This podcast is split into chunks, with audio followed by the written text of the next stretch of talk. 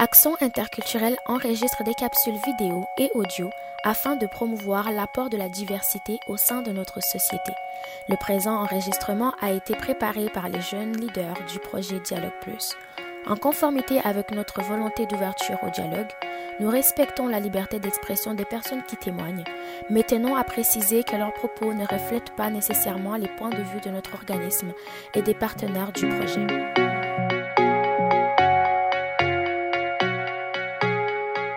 Bonjour et bienvenue à ce nouvel épisode de notre podcast On se ressemble plus qu'on pense. Ce podcast veut faire rayonner davantage la diversité culturelle en Estrie. Je m'appelle Evelyne Verrette et je suis une jeune leader du projet Dialogue Plus, qui est un projet qui vise à renforcer le dialogue interculturel positif, prévenir le racisme, la discrimination, ainsi que la radicalisation violente à travers des activités de sensibilisation, la création d'espaces de dialogue et des activités comme le podcast d'aujourd'hui. Ce projet est mené par Action interculturelle, un organisme à but non lucratif ayant comme mission de veiller au rapprochement interculturel et à l'intégration des immigrants à travers différents projets. Alors, bienvenue à notre podcast qui s'est donné comme mission d'aborder des sujets touchant la diversité culturelle avec des invités de différents milieux culturels. À travers des échanges ouverts et sans filtre, on essaie de partager avec nos concitoyens sur la réalité des communautés culturelles parce que, au-delà de nos différences, on se ressemble plus qu'on pense. C'est aussi spécial parce que ce mois-ci, le mois de mai, c'est le mois du patrimoine asiatique, qui est une occasion parfaite pour parler et pour connaître davantage sur les nombreuses réalisations et contributions des Canadiens d'ascendance asiatique qui, au cours de notre histoire, ont fait beaucoup pour contribuer au développement du Canada. Dans cette opportunité, nous comptons aujourd'hui sur la présence d'un invité qui vient euh, de la communauté asiatique, plus particulièrement de la Chine. Et on va aujourd'hui l'accueillir. Alors, euh, bonjour Ming Si Lu, comment vas-tu? Oui, oui, ça va bien.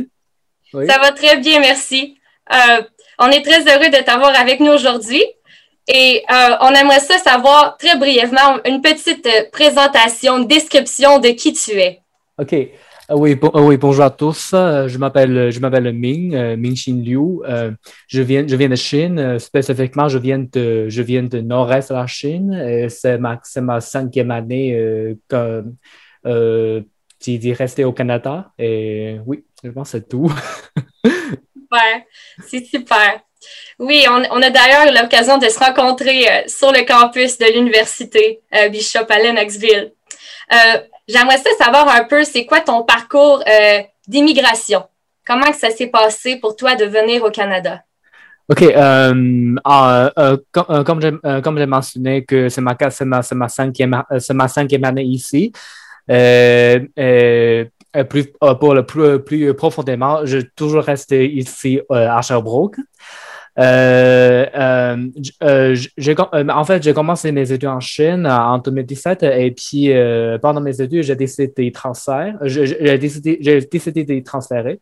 Et puis, j'ai fait, mes, études comme un, comme un, étudiant international. Et puis, je travaille et pendant mes travaux, j'ai décidé d'appliquer le résidence permanente. Et oui, oui, c'est tout. Super, super, oui. Et tu es dans le domaine, je crois, de. Tu es dans les sciences. Oui, oui, les sciences, sciences naturelles, la biologie. Biologie. Oui. Ah, c'est merveilleux, c'est merveilleux. Ah, mais c'est super que tu aies pu passer à travers ce processus-là en étant étudiant. Euh, justement, on aimerait ça savoir, euh, on aimerait ça que tu nous décrives un peu ta culture, la culture de chez toi et euh, quelque chose qui te rend fier. Mm-hmm. pour la culture chinoise. Oui. Oui, oui, en fait, euh, mais en fait, après moi, si, je vais choisir un mot euh, pour décrire euh, la particularité de la, culture chinoise, je vais choisir le mot de, le, le mot d'inclusivité. Oui, mais bien que la Chine n'est pas un pays d'immigration typique comme le Canada ou les États-Unis ou le Brésil, mais en fait, euh, mais en fait la, culture chinoise est, tellement euh, diversifiée. Euh, comme, comme, on, comme on sait que le pays est tellement grand, les différents, les, les différents parmi les, les, les, différentes les, les, différences culturelles parmi les différentes régions de Chine de, le, est, tellement, est tellement différent et la différence ce sera plus, plus grand que, qu'on peut imaginer. Euh, par exemple, les, euh, comme l'habitude alimentaire, ou, mais, mais, mais et plus pour, euh, pour la langue. mais, mais, comme, mais comme tous les Chinois, on parle le chinois. Mais, mais par exemple, pour moi, je viens du nord de Chine. Le, je, mais le, comme le chinois, je, par, je parle et on, dit comme le mandarin. Mais en fait, en Chine, il y a, plus de, il y a dizaines de dialectes différents. Euh, par exemple, en Chine, le cantonais est considéré comme un dialecte chinois. Il y a, il y a aussi des dialectes euh, à, à ville de Shanghai ou les autres villes, mais en particulier dans, les, dans le ville de, sud de la Chine. Euh, par exemple, le, comme le, cantonais, je comprends rien. C'est comme un nouveau, c'est comme un, un nouvel langue pour moi. Oui, c'est ça. Oh, wow! Wow, c'est intéressant de savoir qu'il y a beaucoup de, dialectes, de différentes langues, mais la principale, c'est le mandarin. Oui, oui, oui, le mandarin, oui. Le mandarin. Ah, c'est bien, c'est bien. On en a beaucoup à apprendre. Et on a une autre question pour toi euh, qu'on aimerait savoir. Est-ce que tu es au courant, connais-tu un peu l'histoire euh, des personnes de ton pays qui sont venues au Canada? Quelque chose qu'ils ont fait qui a contribué au, Canada d'une façon ou d'une mm-hmm. autre? Oui. Euh, et, d'après moi, le, chose le plus connu, il y a des Chinois qui, qui, euh, qui, qui, euh, qui y arrivaient plus de 100 ans pour, pour, pour construire un chemin de fer de Canadien Pacifique. Ça fait, ça fait plus de comme le 100, le 100 ans. Et il y a aussi des autres Chinois qui arrivés pour contribuer de, de notre société par exemple, euh, il, y a il, y a un athlète de, le, patineur, le, patineur euh, artistique de Patrick Chen. Euh, il a obtenu une médaille d'or en Jeux olympiques en 2018. Et, oui. Wow! Wow, c'est merveilleux. C'est vrai qu'on entend beaucoup parler d'athlètes chinois qui, qui, réussissent vraiment beaucoup. C'est vraiment une belle fierté pour, pour, pour vous, vraiment. Puis au Canada, c'est super. Merci de partager euh, avec nous euh, ceci. Euh, maintenant, une question un peu plus, un peu plus personnelle. pourquoi est-il important pour toi de parler de ta culture pour la faire connaître? L'importance. Euh, OK. Et d'après moi, il y, a, toujours une tendance de, mondialisation. Le personne de faire voyage de tous les jours. Euh, par exemple, il y a, des, beaucoup de Chinois euh, font, leurs études au Canada ou les autres pays. Euh, font leurs études, font leur travail. Et en même temps, il y a aussi les Canadiens qui travaillent, qui font les études en Chine. mais, mais, pour, mais pour nous, les nouveaux immigrants, on est euh, par, par, exemple, pour moi, j'ai passé le plus de 20 ans en Chine et puis euh, le, presque 5 ans au Canada.